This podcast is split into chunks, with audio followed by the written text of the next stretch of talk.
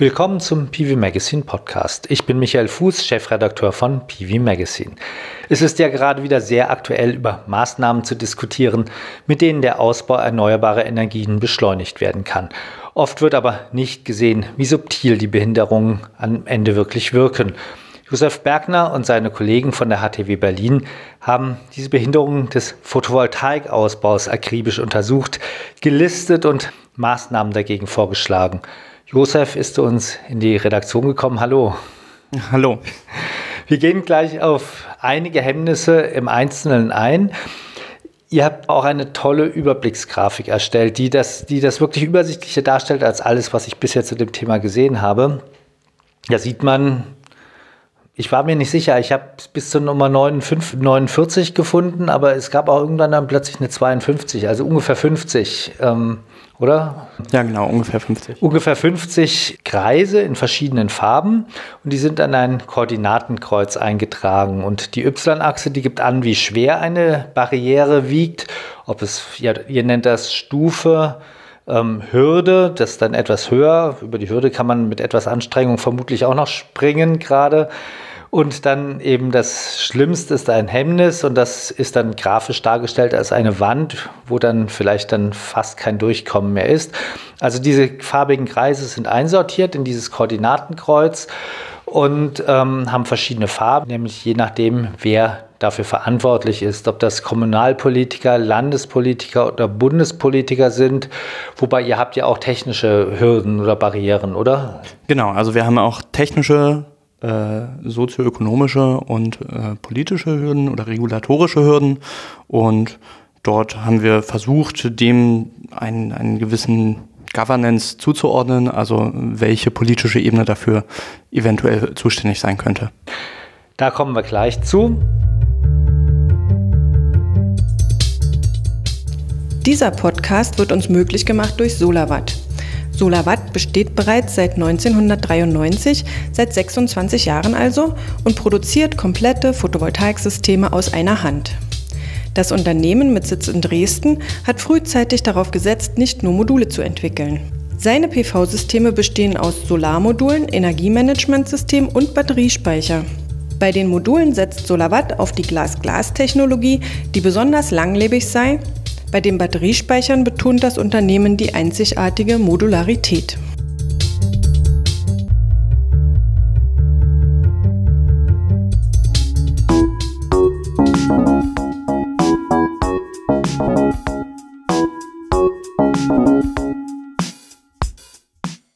Sie hören den Podcast mit Josef Bergner von der HTW Berlin über die Hemmnisse des Photovoltaikausbaus, über die Barrieren. Hemmnisse sind ja schon die schlimmsten Barrieren. Es gibt auch Stufen und Hürden, die wir dann gleich noch im Einzelnen hören werden. Bevor wir zu diesen einzelnen Barrieren kommen, in welchem Rahmen ist diese Studie entstanden, die ihr da gemacht habt? Ja, wir haben ein Forschungsprojekt, das nennt sich PV2 City und die Frage ist hier Programm, wie bekommen wir mehr PV in die Städte? Ähm, da haben wir uns sozusagen im ersten Schritt angeguckt, wie ist denn das Potenzial in Berlin, das Solarpotenzial und haben da schon ganz viel festgestellt, wo Solaranlagen installiert werden könnten in der Stadt und was eigentlich dort drunter für eine Nutzung ist.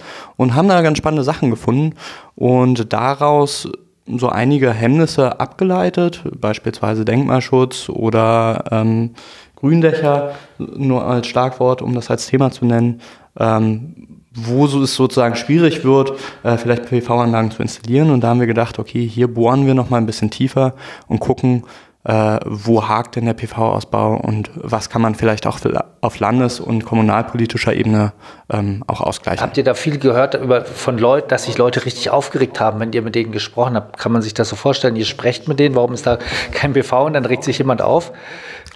Also tatsächlich ist es eher ein unemotionales Thema und äh, mündet eher in Enttäuschung von Leuten, die halt versucht haben, eine PV-Anlage zu realisieren und mit viel Engagement rangegangen sind und dann aber ähm, im Rahmen des Prozesses irgendwie festgestellt haben, oh, ganz so leicht wird es nicht an der Stelle oder mir liegen hier Steine im Weg, äh, die ich nicht aus dem, bereit bin, aus dem Weg zu räumen. Ihr habt das jetzt für Berlin gemacht. Denkst du, dass das übertragbar ist auf andere Städte? Ja, ja durchaus. Also die Hemmnisse, man sieht es auch, wenn man die Grafik anguckt, ähm, viele Hemmnisse sind halt auf Bundesebene und ähm, gewisse Hemmnisse betreffen auch den Freiflächenausbau, den wir hier betrachtet haben. Ihr habt ja unterschieden Hemmnisse, Hürden und Stufen. Habt ihr das eher nach Gefühl gemacht oder ist das quantisierbar? Wann ist was eine Stufe, wann ist was eine Hürde, wann ist was ein Hemmnis? Genau, hier haben wir versucht sozusagen zu quantifizieren, wie sehr beeinträchtigt jetzt das, was wir gefunden haben, die Realisierbarkeit.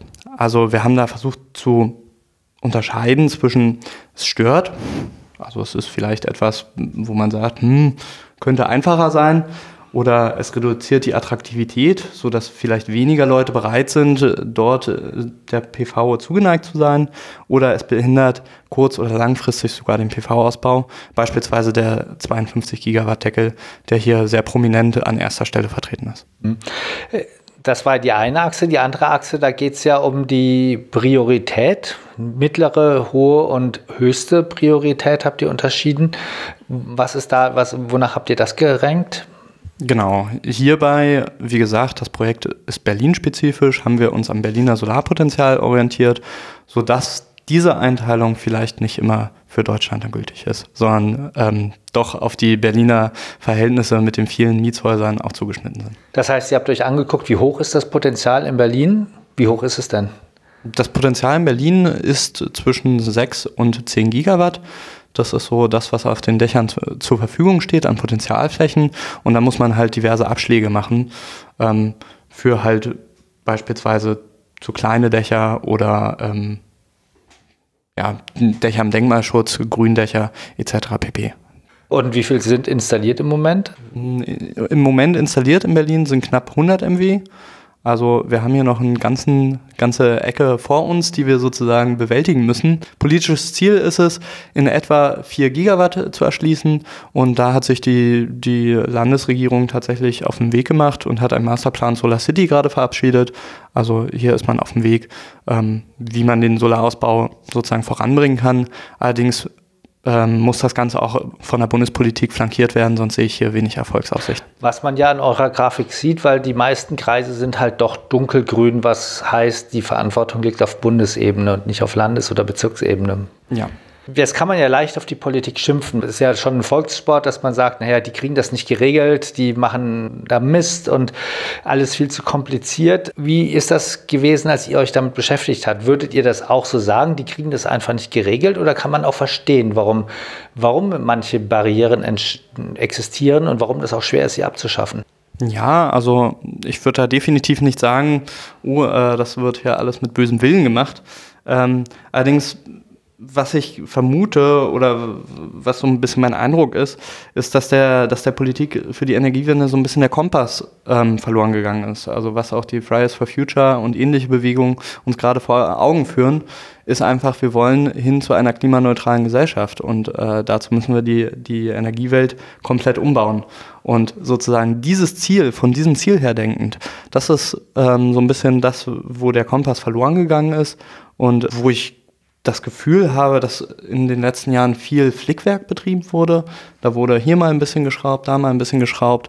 Ein gutes Beispiel ist, ist der sogenannte Mieterstrom, der den Namen nicht wirklich verdient, ähm, wo man sich einfach auch für eine mutigere Lösung hätte entscheiden können und es dann aber doch bei einer ähm, sehr verklausulierten Lösung äh, belassen hat. Habt ihr einen Überblick darüber, wie viel Mieterstrom es in Berlin gibt? Nein, tatsächlich nicht.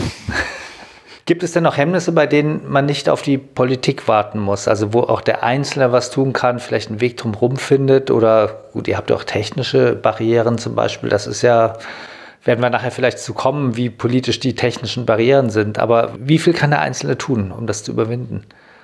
Äh, ja klar, hier gibt es Hemmnisse. Ähm, wir haben das ja, wie gesagt, zu, versucht zu clustern in regulatorische, technische und sozioökonomische Hürden. Und gerade bei den sozioökonomischen Hürden kann natürlich der Einzelne und die Einzelne ähm, viel machen. Als Beispiel sei hier genannt der Stromanbieterwechsel, der ja jedem irgendwie zusteht. Ähm, aber auch so etwas wie, wie ein Informationsdefizit, wo sich jede und jeder informieren kann oder auch die Politiker in der Kommune informieren kann. Ähm, aber auch äh, spannende Hemmnisse wie die falschen Optimierungsgrößen. Also was wir halt viel sehen, ist halt, dass auf Rendite optimiert wird. Und hier kann man sich die Frage stellen, ist das A kaufmännisch die richtige Größe und B äh, eigentlich die richtige Größe, um den Klimaschutz voranzubringen? Könnte es sein, dass es kaufmännisch nicht die richtige Größe ist? Also ich meine, das, also man kann ja viel reden, dass, dass man vielleicht nicht auf Gewinn optimieren muss, aber wenn man das jetzt in Zusammenhang mit kaufmännisch bringt, das erstaunt mich ja doch. Also interessant finden wir einfach, dass äh, so getan wird, als wären Dächer eine unendliche Ressource und meistens habe ich die halt nicht unendlich zur Verfügung. Sodass es hier vielleicht interessanter wäre, auf Werte wie den Netto-Barwert zu optimieren, ähm, der sozusagen am Ende ausgibt, wie viel Geld habe ich aus meinem Dach rausgeholt und nicht, wie viel Rendite habe ich gemacht. Die Rendite gaukelt mir immer vor, ich habe unendlich viele Möglichkeiten zu investieren das ist, glaube ich, ein eigenes Thema, habe ich das Gefühl. Vielleicht kommen wir ja noch auf die Barriere. Wir, wir suchen nachher ein paar Barrieren aus, auf die wir im Einzelnen eingehen. Mich würde noch interessieren, es gibt ja so, es gibt ja Barrieren, die kennen wir hier in der Branche alle. Das ist der 52 Gigawatt Deckel, der steht auch auf Nummer 1 bei euch, soll ja jetzt vermutlich auch abgeschafft werden. Da brauchen wir jetzt nicht mehr drüber reden. Oder die EEG-Umlage auf den Eigenverbrauch oder Direktverbrauch, das kennen wir auch in der Branche, ist schon seit Jahren ein Aufreger steht bei euch natürlich auch ganz oben. Aber was sind denn so Dinge, die euch wirklich überrascht haben, womit ihr überhaupt nicht gerechnet hättet? Also sehr interessant fand ich tatsächlich die Alltagsstruktur der Gebäudeeigentümerinnen und Gebäudeeigentümer, ähm, die in Deutschland relativ hoch ist. Überrascht jetzt nicht weiter. Ähm, aber was sozusagen hier als Hemmnis auftauchte, ist, dass diese älteren Gebäudeeigentümerinnen ähm, unter Umständen nicht mehr gewillt sind, in PV-Anlagen zu investieren, weil es halt eine langfristige Investition ist. Wir haben jetzt von den rund 50 Hemmnissen, Barrieren einige ausgewählt und die gehen wir jetzt im Einzelnen durch.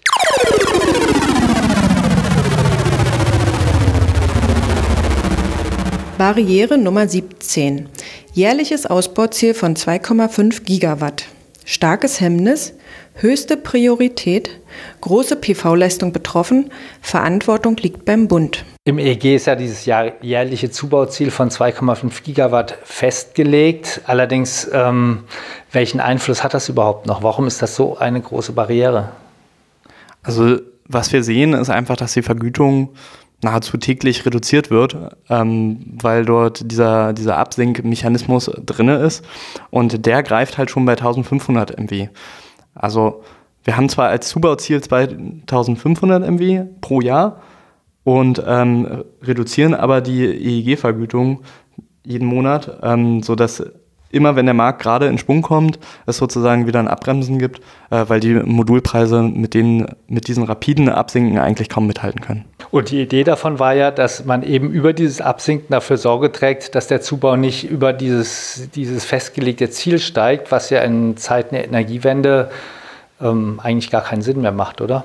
Das ist vollkommen richtig. Ähm, diese Regelung stammt einfach aus einer Zeit, wo man in Deutschland noch einen nennenswerten Anteil des PV, weltweiten PV-Ausbaus gesehen hat, äh, wo man das Gefühl hatte, okay, wenn wir hier einen gewissen PV-Ausbau zubauen, dann äh, beeinflusst das auch die Weltmarktpreise. Heute macht Deutschland nur noch einen kleinen Markt aus, weltweit gesehen, ähm, sodass wir mit 2,5 Gigawatt in Deutschland an Zubau die, die Preise eigentlich kaum beeinflussen, sodass die Vergütung hier gar nicht mithalten kann mit den, mit den Anforderungen, äh, die das Gesetz hier vorgibt. Und was ist der Vorschlag? Wie soll diese Barriere beseitigt werden? Also zum einen bräuchte man an der Stelle wahrscheinlich eine, eine Art Offset, um wieder auf ein Niveau zu kommen, was einen hohen Zubau ermöglicht. Und zum anderen könnte man dieses Zubauziel äh, entweder erhöhen oder gänzlich streichen. Das heißt, dass man die Absenkung, die monatliche Absenkung einfach streicht.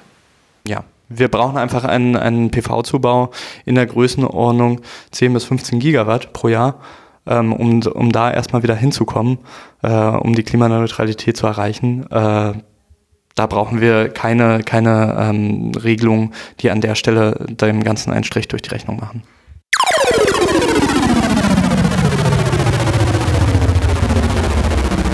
Barriere Nummer 3. Komplexität des Strommarktes.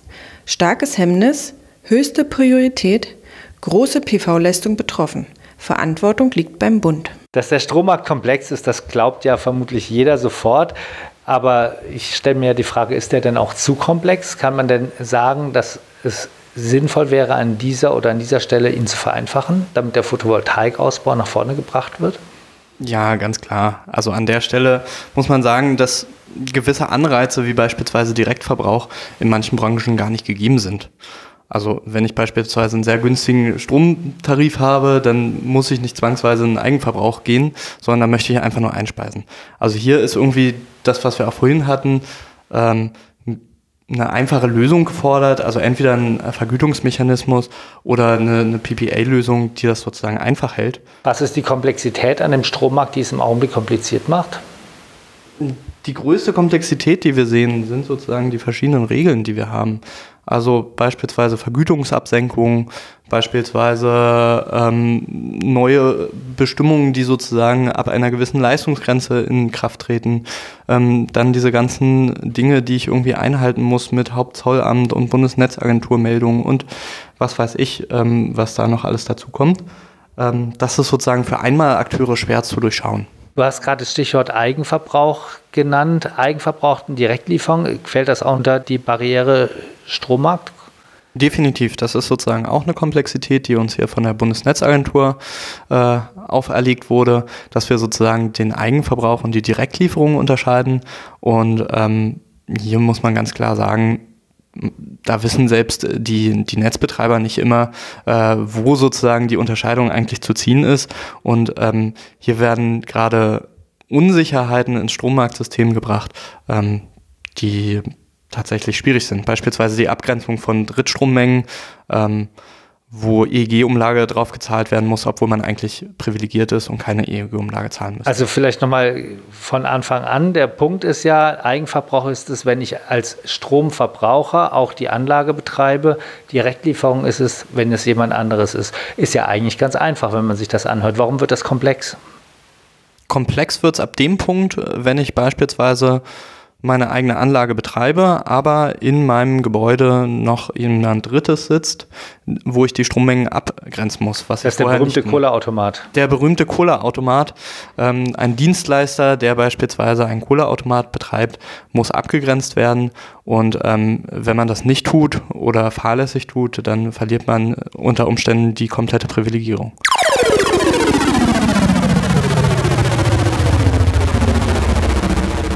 Barriere Nummer 6. Steuerliche Behandlung. Bewertet als Stufe.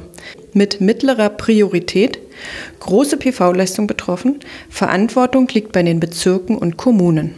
Für mich war Steuer ja immer was, das ist eigentlich Bundespolitik. Jetzt habt ihr das sogar als Verantwortlichkeit Bezirk markiert. Ähm, Bezirk ist also Kommune in anderen, in anderen Bundesländern. In Berlin sind die Kommunen die Bezirke. Das hat mich doch überrascht. Also was ist die steuerliche Komplexität, die auf Bezirksebene vereinfacht werden könnte? Genau, also hier muss man sehen, dass die Finanzämter ähm, dafür verantwortlich sind, die Steuern einzutreiben. Und ähm, wenn ich eine PV-Anlage anmelde, dann äh, muss ich unter Umständen diese Umsatzsteuervoranmeldung machen, die im ersten Jahr sehr regelmäßig äh, erfolgen muss, äh, in den Folgejahren dann reduziert werden kann. Das ist sozusagen im Umsatzsteuergesetz festgeschrieben. Und ähm, hier gibt es tatsächlich manche Finanzämter, die dazu übergehen, zu sagen, okay, eine PV-Anlage, da wissen wir, wie das läuft, ähm, dass da sozusagen in den ersten Jahren keine Umsatzsteuer anfällt oder auch weiterhin keine Umsatzsteuer anfällt, wenn sozusagen diese Anlage nur auf Eigenverbrauch ausgelegt ist. Das heißt, man spart sich da Bürokratie. Man spart sich an der Stelle Bürokratie, geht von dieser monatlichen Umsatzsteuervoranmeldung weg. Und das ist gerade für, für Einmalakteure, also Leute, die eine PV-Anlage realisieren oder auch zwei Anlagen realisieren, ist das ein Riesengewinn, weil die haben oftmals gar keine Lust, sich mit dem Finanzamt auseinanderzusetzen. Habt ihr hier in Berlin auch mit Finanzämtern gesprochen? Also wovon hängt das ab, ob die diese pragmatische Lösung machen oder nicht? Nein, haben wir tatsächlich nicht.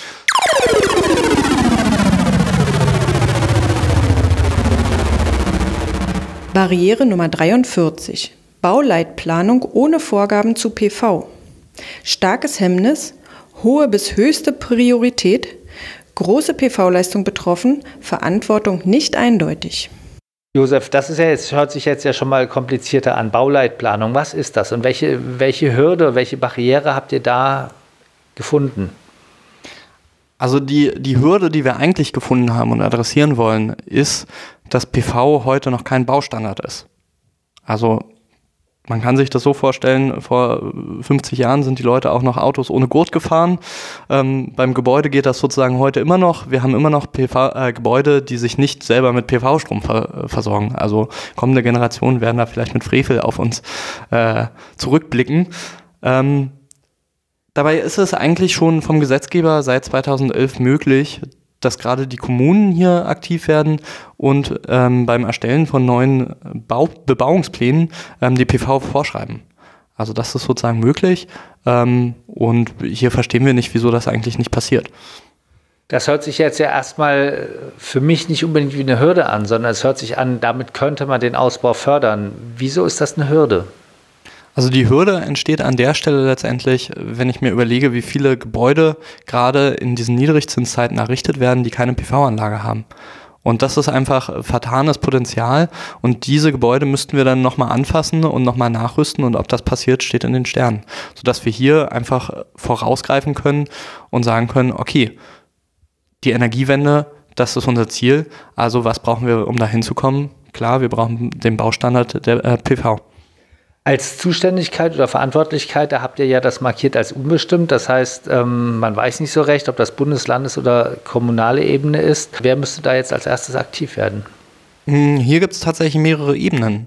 Also sowohl der Bund als auch das Land als auch die Kommune kann sozusagen aktiv werden. Also zum einen ähm, die Kommune über das Baugesetzbuch, also über die Bebauungspläne, ähm, das Land beispielsweise äh, über Klimagesetze oder äh, das E-Wärme-G ähm, als, als Möglichkeit ähm, im Land nochmal kleinere Änderungen vorzunehmen oder ähm, der Bund letztendlich über das Gebäudeenergiegesetz, was ja seit 2016, glaube ich, warten wir darauf, ähm, nicht umgesetzt wird, wo eine, wir so eine Formulierung wie PV als Baustandard äh, einfach immer noch vermissen. Und ist das alternativ? Also würde es reichen, wenn einer von den drei Verwaltungs- oder politischen Ebenen das machen würde oder müssen es alle drei machen am Ende? Ähm, wir sehen das tatsächlich eher so, dass das sozusagen eine Eskalationsstufe sein kann. Solange wie der Bund nicht tätig wird, könnte das Land das so machen. Solange wie das Land nicht tätig wird, können die Kommunen das so machen. Also das ist tatsächlich äh, für uns eher so eine, so, eine, so eine pragmatische Lösung, wie man vielleicht heute schon äh, über diese Bauvorgaben äh, nachdenken kann.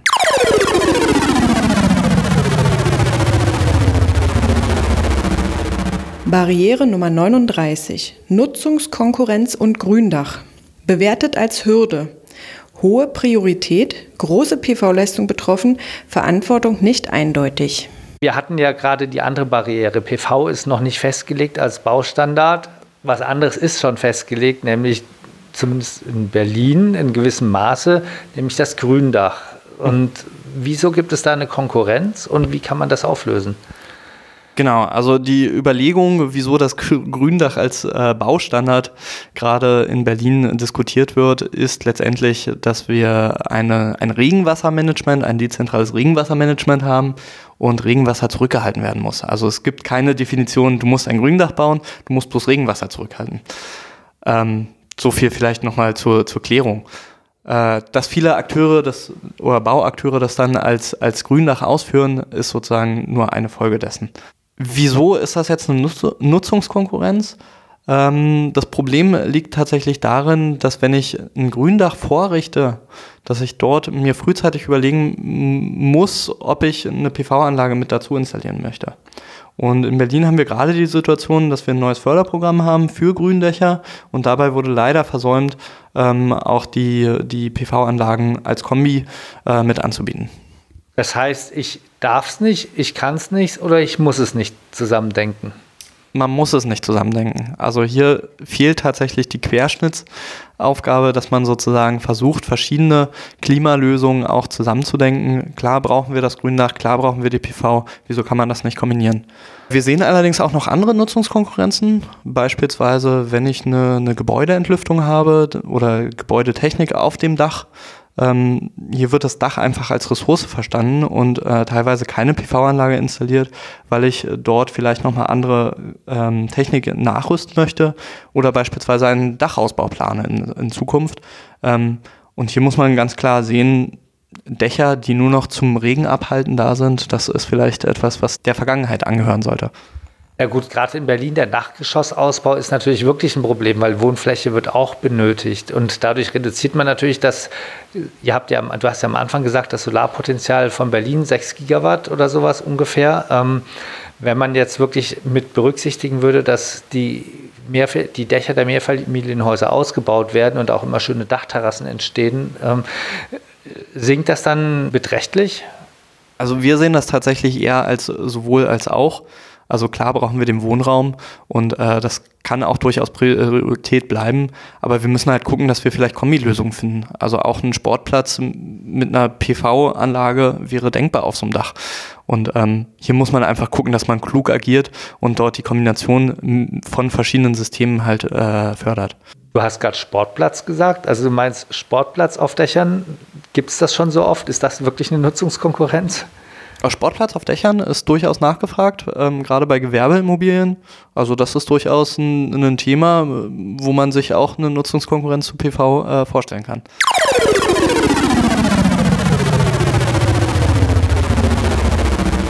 Barriere Nummer 30. Dachstatik. Starkes Hemmnis, Priorität und betroffene PV-Leistung nicht bezifferbar, Verantwortung beim Land. Das Thema, dass die Dächer nicht genug Gewicht tragen können, um einfach eine Photovoltaikanlage zu installieren, das ist ja auch schon alt. Ähm, das habt ihr jetzt als Hürde gelistet. Ähm, kann man da überhaupt irgendwas machen? Ich meine, die Dächer können ja nun mal nicht mehr tragen, als sie tragen können. Mhm, das ist vollkommen richtig. Die Frage ist sozusagen, wie man bei einer Erneuerung damit verfährt. Und hier plädieren wir ganz klar dafür, dass man vielleicht in Richtung PV-Ready denkt. Also wenn man keine PV-Anlage vorsieht bei der Sanierung, dass man zumindest genügend ähm, Dachlast vorsieht, da eine PV-Anlage nachzurüsten.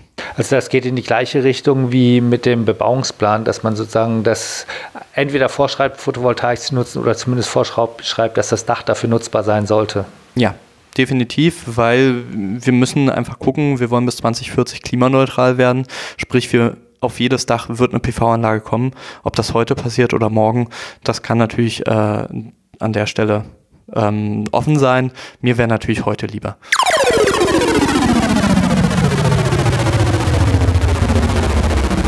Barriere Nummer 51. Personalmangel.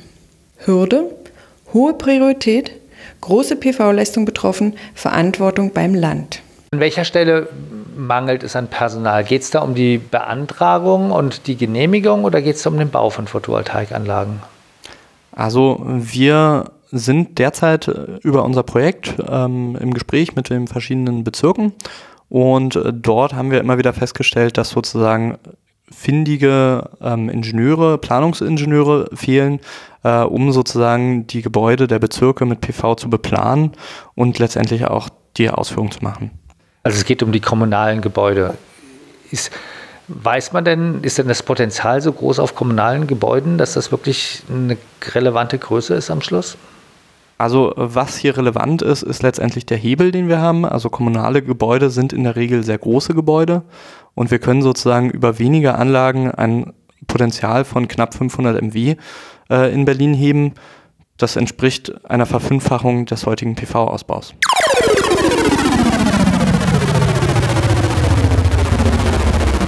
Barriere 28. Geringe Bereitschaft für Stromanbieterwechsel. Starkes Hemmnis. Höchste Priorität. Große PV-Leistung betroffen. Verantwortung liegt beim Bund. Das ist ja jetzt ja auch erstmal was, was ich erstaunlich fand, dass man das als Barriere für den Photovoltaikausbau sieht. Weil erstens, was hat der Stromanbieter mit Photovoltaikausbau zu tun? Und ähm, zweitens, ähm, ja, was kann man daran ändern? Es ist erstmal nicht so ein, so ein naheliegendes Hemmnis. Allerdings, wenn man sich die Mieterstadt Berlin anguckt, dann werden wir nicht drum herumkommen, ähm, viele viele Mieterstromprojekte umzusetzen, äh, wo es einfach darum geht, den Strom lokal zu verbrauchen, um ihn möglichst ähm, auch hochwertig äh, dann aus der PV-Anlage zu kriegen. Ähm, das Problem, was wir sozusagen häufig hören, ist, dass äh, die, die Akzeptanz bei den Mietern für so ein lokales Stromprodukt nicht unbedingt immer gegeben ist und gar nicht, äh, weil das jetzt irgendwie was Verkehrtes ist, sondern einfach, weil sie schon jahrzehntelang beim Grundversorger waren und ähm, das jetzt auch nicht ändern wollen. Also wir sehen das auch an den statistischen Zahlen des, der Bundesnetzagentur, äh, dass eigentlich ein, ein knapp die Hälfte immer noch beim Grundversorger ist. Und hier könnte man zum Beispiel ansetzen politisch und könnte sagen, okay, Grundversorger ist eigentlich immer der lokale Stromversorger. Und wenn es halt im Gebäude eine PV-Anlage oder eine KWK-Anlage gibt, dann ist die der Grundversorger. Also so wird sozusagen aus der Bequemlichkeit der Verbraucher ein politisches Thema, weil man das politisch so machen könnte, dass die Bewe Bequemlichkeit anders bedient würde. Genau, und zwar klimaschonend an der Stelle.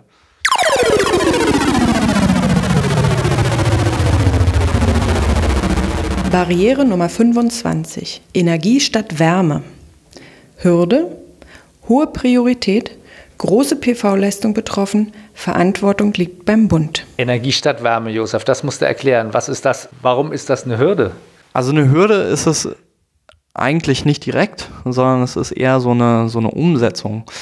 Wir haben einfach im E-Wärmegesetz oder im, in der NF haben wir sozusagen ganz viel geregelt, was den Gebäudeenergiebedarf angeht ähm, und reden hier oftmals nur über die Wärme oder die, ähm, die, äh, den Betriebsstrom. Und ähm, wofür wir hier an der Stelle einfach oder was wir hier gefunden haben, ist letztendlich, dass der Strom der, der NutzerInnen, dass der nicht mit berücksichtigt wird. Und wenn man hier sozusagen stärker das Gebäude als Gesamtes betrachtet und den Nutzerinnenstrom auch mitnimmt in die Bilanzierung, dass man dann auch äh, beispielsweise eine Photovoltaikanlage auch äh, besser darstellen könnte, weil sie einfach den, den Energiebezug des Gebäudes und nicht nur den Wärmebezug des, äh, des Gebäudes reduziert. Und wo würde man das ändern? In der ENEF? Ähm, tatsächlich besteht die Möglichkeit ja über das Gebäudeenergiegesetz, was derzeit reformiert wird oder neu erstellt wird.